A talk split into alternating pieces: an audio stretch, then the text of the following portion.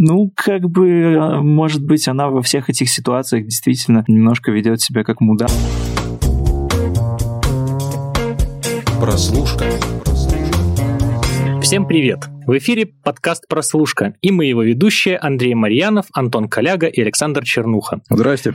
Что так бодро прозвучало. Сегодня в эфире говорим про сериал «Меломанка» с Зоей Кравец в главной роли. Ребята, Ну, спроси. о да. чем это? А ты не будешь это традиционное свое, мы говорим много о сериалах?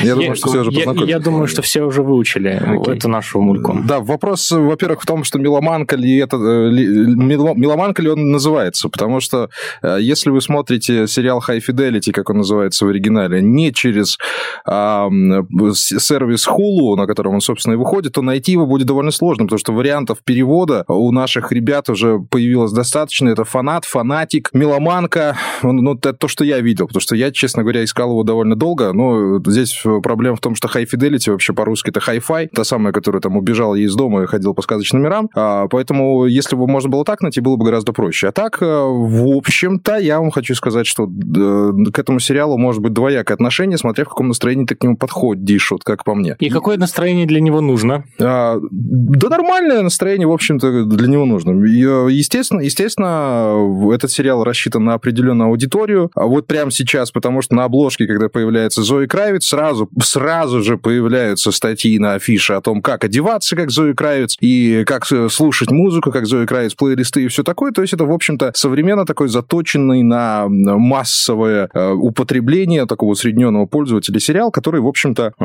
ну, не вызывает прям таких диких эмоций, но при этом там есть о чем поговорить, на самом деле, особенно если сравнивать его с тем, что было в первоисточнике. Вот так вот я подведу. Есть ли там что-то, а, что вообще имеет отношение к меломанству? Да, Да. конечно, этот Ну, сериал собственно. напрямую связан с музыкой непосредственно, как и оригинальный фильм, который он на части ремейкает, отчасти делает такой кавер, можно сказать, а, с переменной гендера главного героя, потому что 20 лет назад, кажется, фильм выходил, да? Где- Ну, тут давай, примерно. давай еще глубже, глубже Да, пойдем, потому что еще по книге. основан на книге Да. Ника Хорнби в 95 году вышла. Это тоже важно сейчас вот это надо держать в голове, что книга вышла в середине 90-х, и по большому счету она действительно пропитана вот этим духом того времени, и музыкальный магазин тому яркий пример. Был фильм с Джоном Кьюзаком, вышел в 2000 году, назывался «Фанатика». Вот Ну, именно, вот опять именно- же в русском. Да, именно поэтому такая Так, пут- Fidelity началась. Да. High Fidelity, он как было, так было. Был еще в 2006 году а, мюзикл на Бродвее, да, тоже довольно-таки успешный. Но вот сейчас получается, что High Fidelity превращается в своего рода а «Звезда родилась», как я понимаю. Ну, тоже, знаешь, такая вневременная история о взрослении, о среднем возрасте, там, переходом. Но сейчас тут уже, если в оригинале там был мужчина главный герой, то здесь главный герой девушка Зои Кравец, которая владеет музыкальным магазином, разбирается со своими отношениями и, в общем-то, ведет вполне себе праздную нью-йоркскую жизнь. Время от времени перебиваясь легкими наркотиками и большим количеством алкоголя. Вот Разбирается и с музыкой, опять же. Вот, потому что музыкой. вопрос был про меломанство. Там, э, на самом деле, в сериале очень много музыки. По-моему, э, я читал, что за, за 10 серий, которые каждый идет там по полчаса, которые- некоторые даже меньше, там, по-моему, звучит около 200 треков. Причем там э, такие довольно не попсовые вещи из, э, в том числе из знаменитых там артистов вроде Дэвида Боуи, там каких-нибудь Мак и прочее. То есть я, я не слишком музыкальный гик, поэтому как бы не буду э, заниматься неймдропингом, но, в общем, э, те, кто вот как раз-таки гики, э, которые там любят составлять плейлисты, особенно люди, которые там угорают по винилу или каким-нибудь там ретро-кассетам, я думаю, что они найдут себе э, там чем заняться, поискать какие-то отсылочки, выкупить специфические шутки, потому что там очень много тоже люди разговаривают э, о музыке, особенно вот ребята, которые, собственно, работают в этом музыкальном магазине, которых, кстати, в сериале намного больше, чем в фильме, потому что в фильме они как бы были такими второплановыми персонажами, здесь они полноценные друзья, то есть это такая компашка. Ну, надо бы, же растягивать на, на 10 серий. Да, там даже целая серия, серия спинов, которая посвящена вот одному из, собственно, э, ребят, которые работают в магазине. Вот, они такая компашка а-ля э, ситкомовская, что-то типа теории большого взрыва, только более такое современное и прогрессивное. Вот. Слушай, ну как, как сравнивать с теорией большого взрыва, все-таки? Не, ну, это, не это, это не прям смысле, ситком-ситком. это- Это, да. это даже не друзья, и вообще обрати внимание на то, что три главных героя этого сериала, Зоя Кравец, ее бывший нынешний гей и э, темнокожая девушка, которая хочет стать музыкантом, они живут совершенно отдельно, их, по большому счету, ну, соединяет только работа в музыкальном магазине если так вот в общем посмотреть, да, они тусуются вместе, но у них нет mm-hmm. такого общего быта, который вот объединяет людей, как вот в, в том же сериале «Друзья». А что мне здесь э, показалось... Ну, мы, мы хорошую премию сделали с тобой, сказали, что вот сериал действительно достоин внимания, его стоит послушать людям, которые увлекаются музыкой. Ну, Саш Черных сло, сложно будет, потому что там, опять же, нет Cannibal Corpse и прочих представителей black metal сцены. Я понимаю, Саш, тебе будет тяжело. С другой стороны, мне кажется, что вот этот э, реверс в сторону смены гендера главного персонажа, он немножко сыграл такую, знаешь, легкую злую шутку. Потому что те вещи к 30 годам, а главному герою там 30 лет, с которыми разбирается Зои Кравец, э,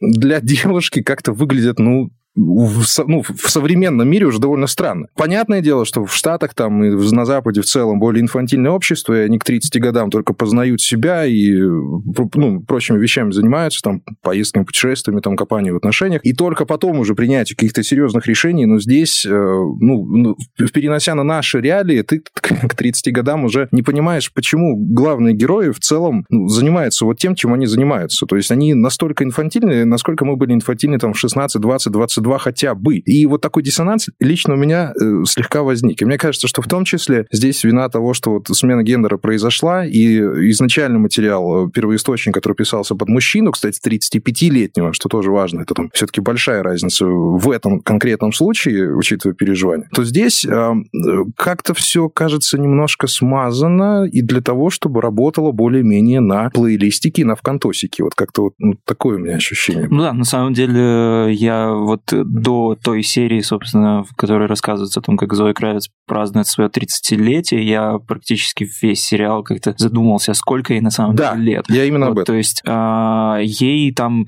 то ли 25, в равной степени можно, да, и дать и 25, и 20, и 30. То есть я не знаю, ну, может, с одной стороны, это, знаешь, как-то и прикольно, что это такой тоже и герой вневременной, ну, вернее, героиня, как, э, как и сам фильм, сериал, который как бы тоже существует где-то между 90-ми современностью и где-то еще раньше, и Нью-Йорк там тоже примерно такой же, он такой немножко игрушечный, немножко ретро, и в том в современный. Как бы и героиня тоже подстать всей такой атмосфере, то есть это чтобы максимально как-то захватить вот э, а, побольше возрастных аудиторий, чтобы это могли смотреть спокойно там и условные какие-нибудь зумеры там 17-летние, которые там инфантильные, но в то же время они любят э, музыку 90-х, потому что это сейчас актуально, и люди, которые э, любят, потому что ностальгируют, они взрослые, уже, то есть вспоминая какую-то свою молодость. То есть мне кажется, это что-то вот такое как-то они... Да, ну я именно говорил про легкий диссонанс, mm-hmm. понимаешь, не то, что там 50-летняя женщина ну, разбирается. Да, Легенький такой маленький диссонантик все-таки появляется, когда ты узнаешь, что главному герою 30 лет. Всего-навсего вроде бы, ну, в общем-то, и уже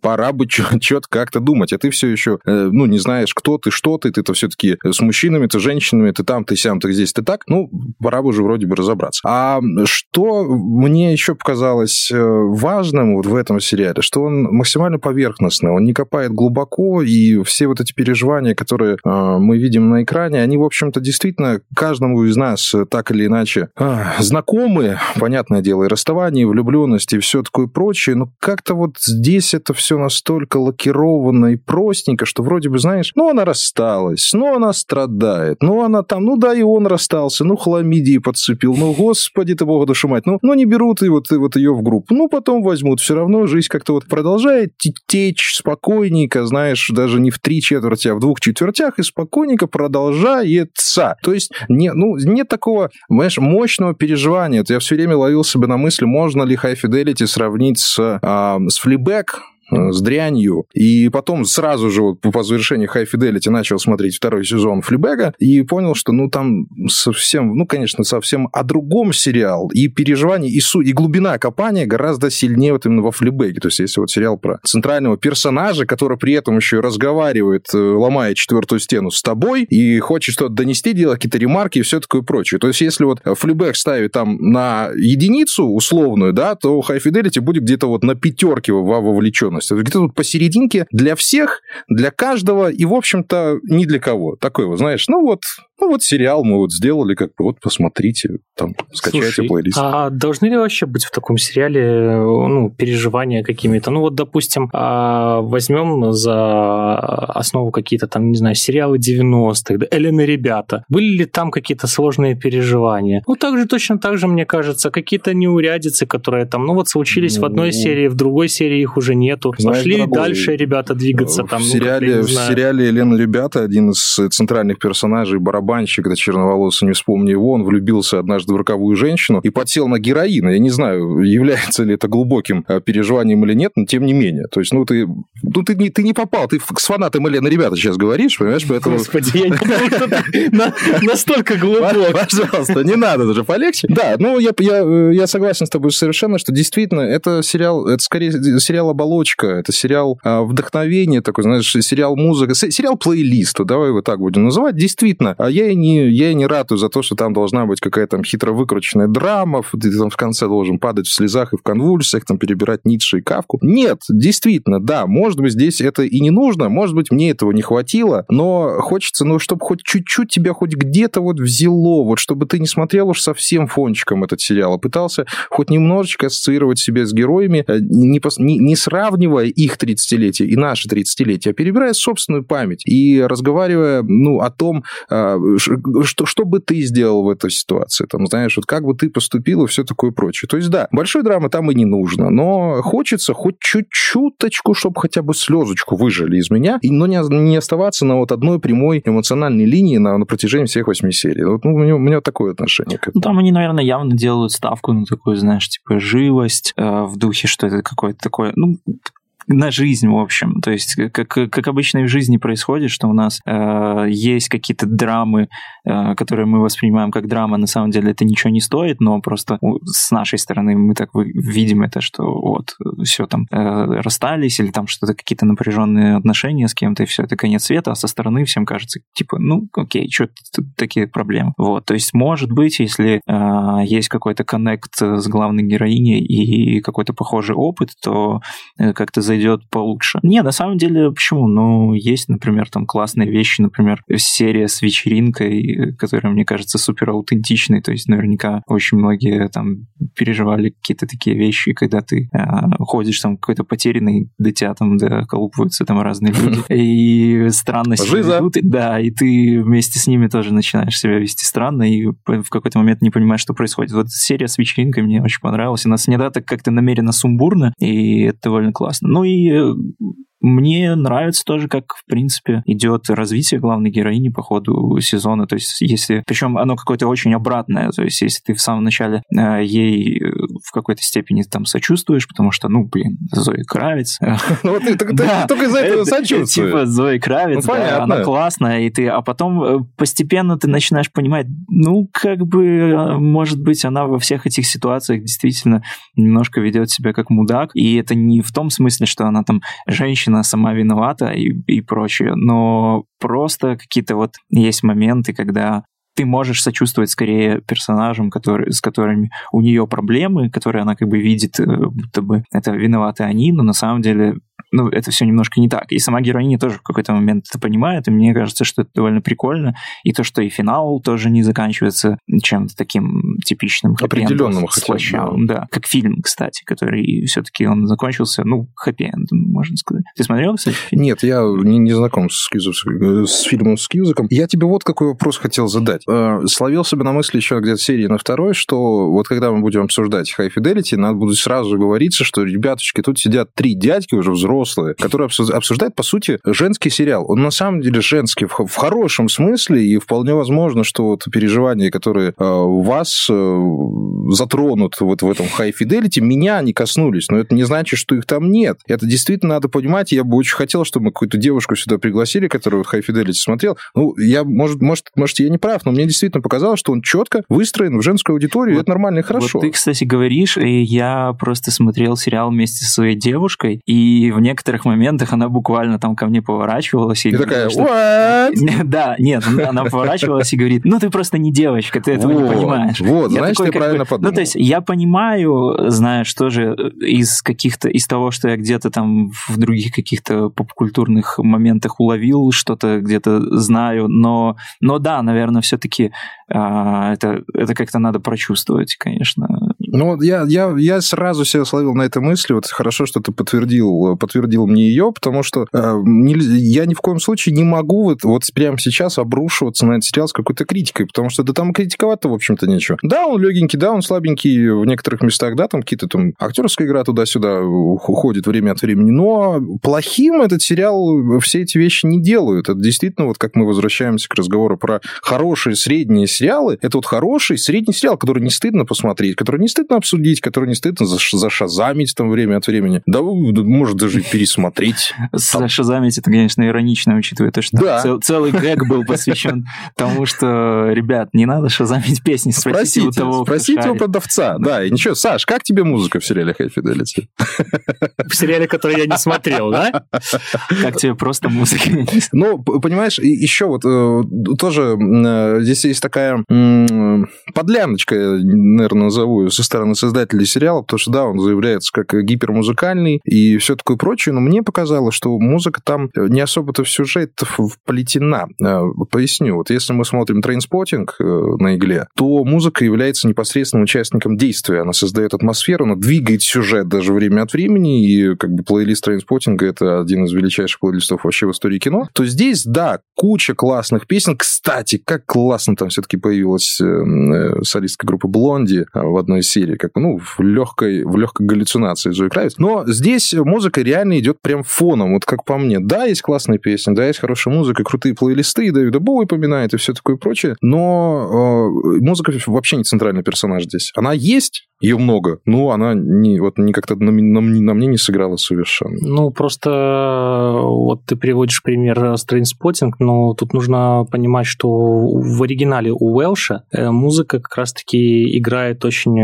важную роль да, в его книгах. И для того, чтобы сделать хорошую экранизацию, здесь нужно просто вот как бы очень тщательно следовать первоисточнику. Саш, Иначе здесь, здесь же тоже есть первоисточник. Выйдешь не на ту дорожку, да? Здесь же тоже есть первоисточник, где действие происходит на секунду в музыкальном магазине. Это даже не вопрос про будни э, ребята с Глазго, понимаешь, здесь вопрос реально про музыкальный магазин, про, со, про средоточие музыки как, как таковой. Кстати, ребята, вы еще помните, что такое музыкальный магазин? Вот у меня такой вопрос. А, ну, мне показалось, что музыки там, именно вот музыки цен, как центрального персонажа, ее маловато. Они вечно составляют плейлисты, они слушают песни, там, ставят хорошее, плохое настроение. Но, опять же, вот такое...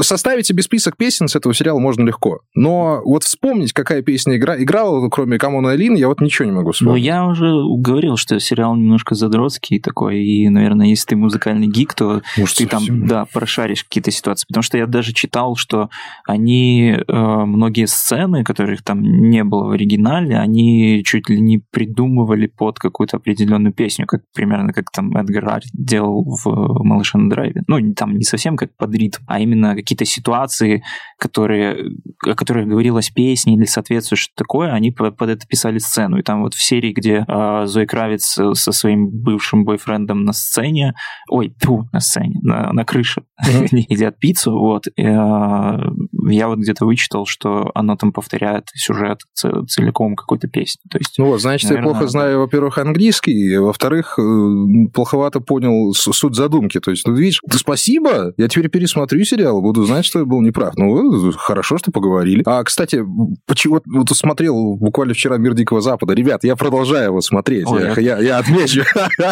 Я продолжаю умирать. Все хуже и хуже. Да, ладно. Но вот обратите внимание, как э, Westworld работает с музыкой и с этими вечными каверами на, на вообще на все. От Дэвида Боуи, там, Ground Control до Викенда и всего такого прочего. Э, и как это все-таки смотрится вот не к месту и вычурно. Вот я, я, я не могу отделаться от этого, что если вот ты идешь под кавер на викенда и начинаешь расстреливать людей вокруг, там, месить их и крошить, надо как это определиться, как ты используешь музыку. То есть ты делаешь полунамек или пытаешься, чтобы человек сосредоточился на действии, то есть вот на том, что происходит на экране. Потому что обычно, когда вот идет акцент на музыку, а ты не наблюдаешь какого-то яркого там мега действия, ты, ты всегда находишься вот, у тебя всегда есть вот люфтик на то, чтобы эту музыку а, послушать, хотя бы угадать несколько ее фраз, погрузиться в атмосферу и потом уже, а, чтобы началась, началась расчлененка и оторванные головы. А вот, вот у мира Дикого Запада с этим вот дисбаланс совершенно. То есть ты видишь какую-то сцену, у тебя врубается песня, там, допустим, там, Sweet Dreams. Она же была там, по-моему, Sweet Dreams, да, у них, если не ошибаюсь. Ну, что-то там такое было. И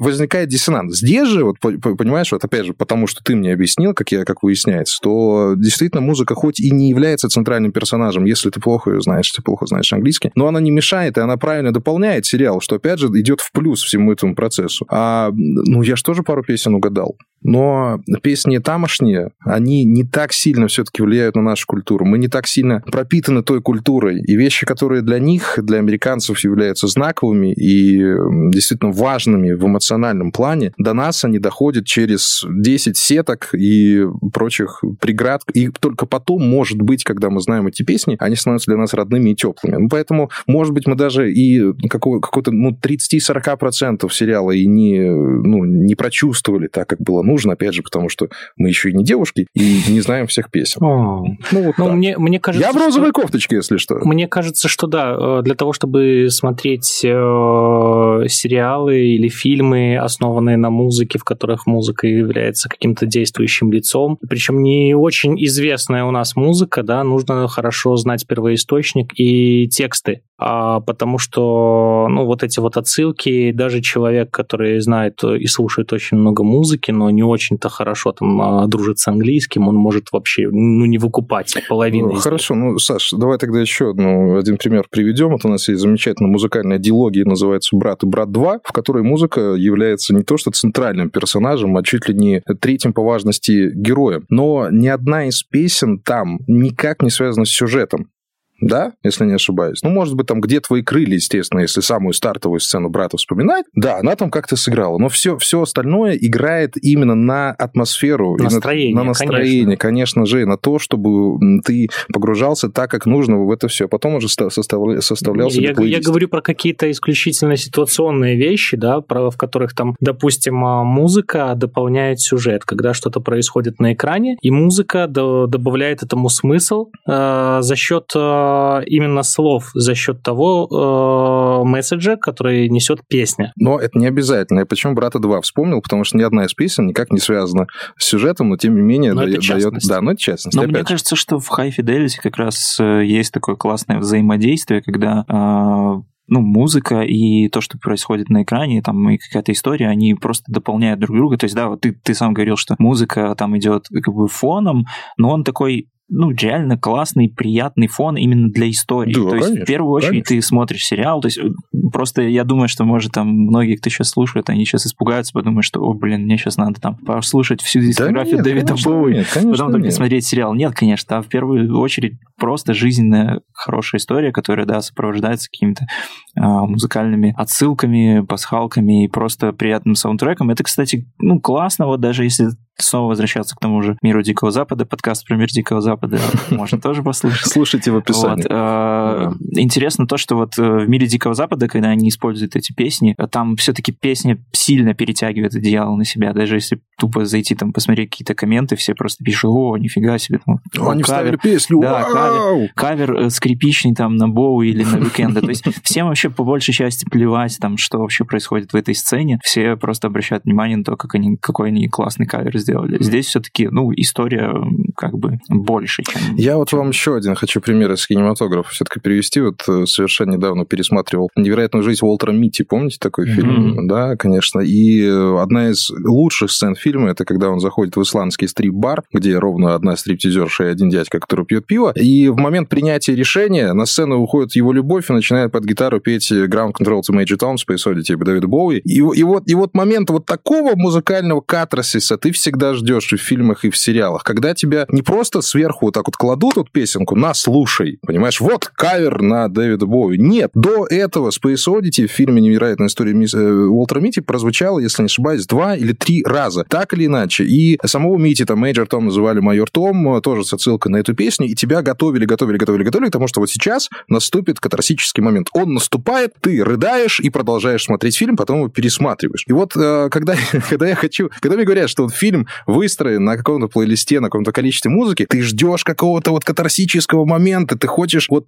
вот узнать какой-то трек и по почувствовать это, прочувствовать весь всю глубину момента, понимаешь? А здесь вот, вот может быть из-за того, что не хватает вот этих знаний музыкальных, и вот этого момента не возникает, и впечатление сериала сразу становится, ну, таким. Ну, вот таким вот, понимаешь? И вроде бы да, а вроде бы нет. Если бы я не, э, если бы я не посмотрел этот сериал, по большому счету, ну, я, может быть, ничего не потерял, потому что, ну, когда ты смотришь на афишу, ты видишь Зою Кравец с грустными глазами, окруженную пластинками в жилетке, то ты уже понимаешь, что тебя ждет в этом сериале. Ты знаешь, какого уровня переживания там будут, и с какими томными глазами Зоя Кравец будет включать свой плейлист. Но все равно смотришь его и, э, и получаешь, в общем-то, то, чего ожидал. Слушайте, у меня есть вопрос по поводу вообще такого понятия, как музыкальный магазин, да, в Беларуси, например, в СНГ. Пинск, потому, что, потому что музыкальный магазин в СНГ и музыкальный магазин в США – это совершенно разные вещи. У вас, вот, например, есть потребность ходить куда-то там, не знаю, выбирать а, музыку на физических носителях, так, чтобы копаться где-то, слушать ее, там, не знаю, перебирать. Вот, и еще раз я, я хочу, чтобы мы вернулись к самому началу, к тому, что книга-то вышла в 95-м, э, собственно, в середине 90-х, когда уже отгремел гранж, когда музыка стала определять в целом действительность, это уже эпоха MTV, это эпоха огромного потребления музыки именно на физических носителях, и сейчас, в 2020 году, спустя 25 лет э, ставить главным местом действия музыкальный магазин уже кажется странным. Ну, слушай, там в сериале, в принципе, же это тоже подчеркивается очень иронично. Там чуть ли не в самом начале Зоя Кравец говорит там примерно такую фразу, что нас пол района считают э, каким-то замшелым пережитком времени, а вторая половина считает, что мы ностальгирующие хипстеры, и обе этих стороны правы. И там как бы весь сериал, по большему счету, в магазине-то и нет никого. То есть там, если заходит какой-то редкий покупатель, они его просто выгоняют, потому что... Что э, при этом не мешает им, что да. при этом не мешает им жить в нормальных квартирах и каждый mm-hmm. чуть ли не вечер ходить по барам. Тоже вызывает определенные вопросы. Не, ну это как бы уже, да, вопрос Это мешает, это мешает мешает погрузиться в саму атмосферу. То есть ты задаешь вопрос к, э, к корневой вещи всего, всего сериала. Вот магазин для троих людей, в котором никогда никого нет, дает им достаточно денег для того, чтобы жить в Нью-Йорке безбедно, понимаешь? Это я, мешает. Я, я был в музыкальных магазинах в разных странах и копался в завалах пластинок, и в основном а, продавцы в этих музыкальных магазинах это дядьки с сальными патлами, которые ну, тебе видишь, опять а, 100, 100 банд по прогроку назовут. Далеко не заиграют. Не, на самом деле на The Village российском была хорошая статья про... Про винил это последнее? Да, про, именно про работу винилового магазина в России, который, ну вот они, собственно, выпускали к, э, к выходу High Fidelity, и там ребята из разных магазинов винила, они как-то комментируют какие-то моменты, а, что вообще, в принципе, можно узнать из сериала о работе магазина и о какой-то вот именно реалистичности всего происходящего. И как бы более-менее все, все сходится. В общем, почитайте, там классный текст. Ну вот видишь, как, как, как выстроен современный маркетинг? Вот мы говорим про сериал, ты сразу вспоминаешь про статью на Village, я статью, вспоминаю статью про, про пластинки, я вспоминаю статью на афише про шмотки, а, плюс еще несколько статей про подборки музыки. То есть вот как, как, как видно, сериал попал вообще во все необходимые точки и был успешен. В этом, а я вспоминаю про дядьку с сальными патлами. С сальными патлами, ну кому что. А, слушай, потребность реально в музыкальном магазине, вот когда она была? Вот последний раз ты вообще помнишь, что прям вот чтобы вот тебя вот там тянуло пойти в музыкальный магазин, там что-то выбрать? Ну, Слушай, это, ну... Это больше к Саше даже вопрос. У меня такая потребность появилась, когда однажды мои друзья, сволочи, подарили мне э, виниловый проигрыватель. Вопрос э, отпал сам собой. Теперь мне нужно покупать что-то, обновлять эту фонотеку и как-то ну, заботиться о том, чтобы там появлялись какие-то новые лоты. Поэтому, а в Минске ну... вообще есть полноценный магазин? Хороший вопрос. А, да, был есть, же, есть несколько был, был полноценных парочка, да? магазинов. Один из них на Комаровке находится, но там в основном всякое старье. То есть, ну, новое поступление есть, но они стоят примерно так же, как там в Вильнюсе, например. Ладно, ну, ребятушки, вопрос не об этом. Я скорее задавал вопрос о том, что является, является ли сейчас музыкальный магазин вот местом, где могут происходить какие-то события. Ну, Хоть это, какие-то. это, знаешь, примерно что-то из разряда, как, э, не знаю, может, не музея, но чем-то таком вот близком к этому. То есть вот ребята, какая-то территория, где вот просто ребята могут скучать, и, и только какая-то скука и нехватка каких-то событий вообще, в принципе, по работе э, толкает их на то, чтобы искать где-то приключения на свою задницу. Потому что я думаю, что если бы они работали, не знаю, там, в магазине... В магазине вейпов, вот, вот, да, что, вот что я хотел бы увидеть вейпов, вот, в 20-м. Apple или еще да. что-нибудь. Я думаю, что э, тогда нужно было снимать сериал типа «Офиса». У них просто не получилось бы сделать, как они делают каждую серию. Ну все, я побежал, там, два часа дня, э, у меня тусовка, закроешь магазин пока. Да, согласен с тобой. Ну, в общем-то, то, о чем я вначале говорил, э, как важно нормально подойти к этому сериалу. Если подойти к нему с критической точки зрения, вот именно такой, как я иногда подхожу, особенно ну, к некоторым сериалам, его есть за что растоптать, его есть за что ругать, его есть за что не смотреть, и называть вообще ширпотребом и прочими мерзкими словами. С другой стороны, если ты адекватный человек и понимаешь, что ну, не, все, не вся литература Достоевский не все фильмы это Стэнли Кубрик, то получить удовольствие от этого сериала гораздо проще, чем от любого другого, который выходил за последние э, несколько месяцев, по крайней мере. Потому что ты четко видишь целевую аудиторию, ты четко видишь эм, э, как бы так сказать, отсылки и референсы уже, уже просто читая синопсис этого сериала, глядя на его афишу, и в легком, спокойном, нормальном настроении его посмотрев, может быть, даже еще и параллельно занимаясь домашними делами, потому что он не требует такой концентрации внимания, как там, например, матрешка та же самая или флибэк, а